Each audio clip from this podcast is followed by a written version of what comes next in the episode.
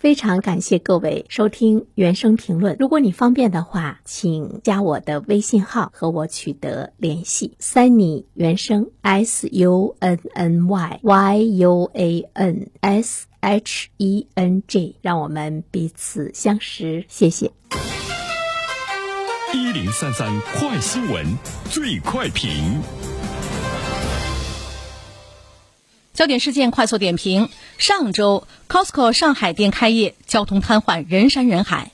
上午开业，下午就临时停业，疯狂的抢购令人惊异。到目前为止，以白领为主的年轻客群继续蜂拥而至，门口依然是排着蜿蜒曲折的长队，甚至还贴出了排队也要需要等待三个小时才能进门的标志。有关此事的评论，马上有请本台评论员袁生。你好，东方。呃。Costco 呢，大家都知道哈，它是一九八三年成立于美国的西雅图，它主打的是会员制的大型仓储式的大卖场。目前呢，在全球来说呢，是仅次于沃尔玛、亚马逊的全球第三大零售企业。那么，它上周呢，在上海开业之后呢，呃，这种蜂拥而至，而且呢，销售火爆的状况呢，是引起了全国各地的消费者的这个关注啊。呃，其实我们也看到了，就是这个实体店的一条。重要的出路和商品呢，给大家留下的普遍的印象是量大质优、价格低。其实真正核心的就是质优和价低。首先，我们关注到的呢是它的这个价格，非食品类的百货商品的价格低于市场价的百分之三十到百分之六十，食品类呢是低于百分之十到百分之二十。比如说茅台，两千五到三千元左右的这个五十三度的飞天茅台，但是在 Costco 超市呢，它只有一千四百。九十八元，毫无悬念被抢购一光。据说现在呢已经是看不到了，呃，这个呢我们足以呢看到它的价低哈。另外一方面呢就是物美，物美到什么样的程度？任何一个消费者来说，闭上眼睛就去拿你。不用去担心商品质量的状态，也不用呢去担心买到的呢是假的，品质呢是过关的哈，可以放心大胆的买。这个呢就是给你吃了一颗定心丸。第三方面呢，我个人觉得就是它的定位呢是比较清晰的哈，它主要是为中产阶级量身定制的大型的这个商超。它在国外有另外的一个名字，就是叫做中产超市。比如说在美国，它的服务对象呢是家庭收入八到十万美元以上的。中产阶级消费者和中小型的企业客户，在上海这一次的这个开业中，其实大家也是更多看到的是大妈和大爷们。当然，这个呢跟开业的价格的极其的这个低廉会有一定的关系。那么，我觉得长时间以来，最终呢，在这个超市，在中国来说，是不是你真的呢是看到它也是一个名副其实的中产超市？当然，这个呢，我们也是呢拭目以待。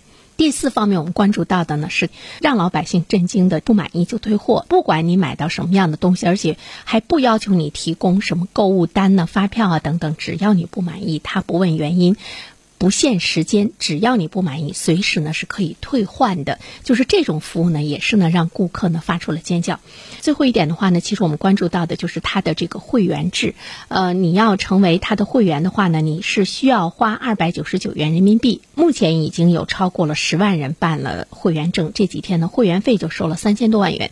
据了解呢，对于这家超市来说，它的百分之七十的利润呢是来源于会员费。当然，会员费的主要的门槛，他想改。赶走呢低价值的客户，但是对于在中国来说，会员费呃二百九十九元，其实我在想一个问题，它能不能呢赶走低价值的客户？二百九十九元对于中国大多数的家庭来说，不是一笔很贵的费用，是不是？只不过是我觉得我们是需要一个消费的适应，因为我们去逛其他超市的时候是没有会员费的，二百九十九元，我觉得几乎是对于大部分吧，在中国来说，应该是百有百分之五十以上的家庭，二百九十九元不成问题，所以。说它在中国的这样一个定位，最终是不是一个中产超市呢？我觉得这一点呢是需要这个拭目以待。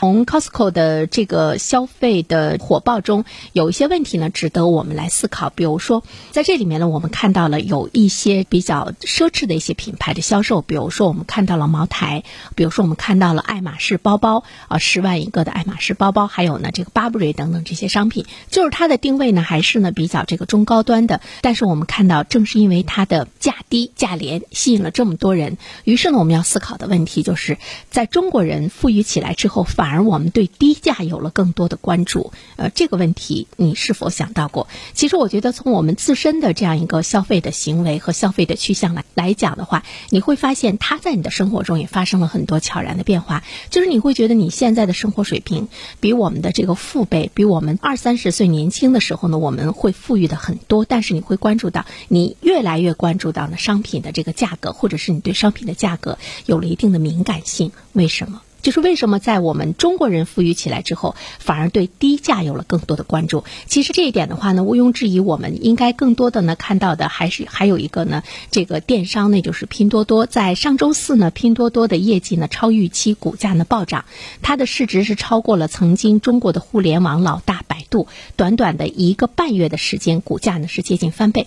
拼多多呢，它是低价的互联网社交零售的领导者，它更多的呢是对于中国的。三四线城市和农村地区更受欢迎。那么另外一个我们看到的是，呃，Costco 它是发生在中国商业第一名的特大城市上海。其实，在这里面我们看到了，不单单是我们的低端的消费层，其实。包括中国的中高端的消费层，对于呢这个价格也是呢越来越关注。这个背后呢是值得我们思考的。首先，我个人觉得，也许我们并没有传说的那么富有。另外一方面的话呢，可能我们的预期不会呢像以前你的预期会有那么富有。还有一点的话呢，我个人觉得就跟我们的这个消费的成熟度有很大的这样一个关系。我们更多的回归到商品的这个本质。你对商品有了更多的认识之后，你可能不太愿意呢成为冤大头。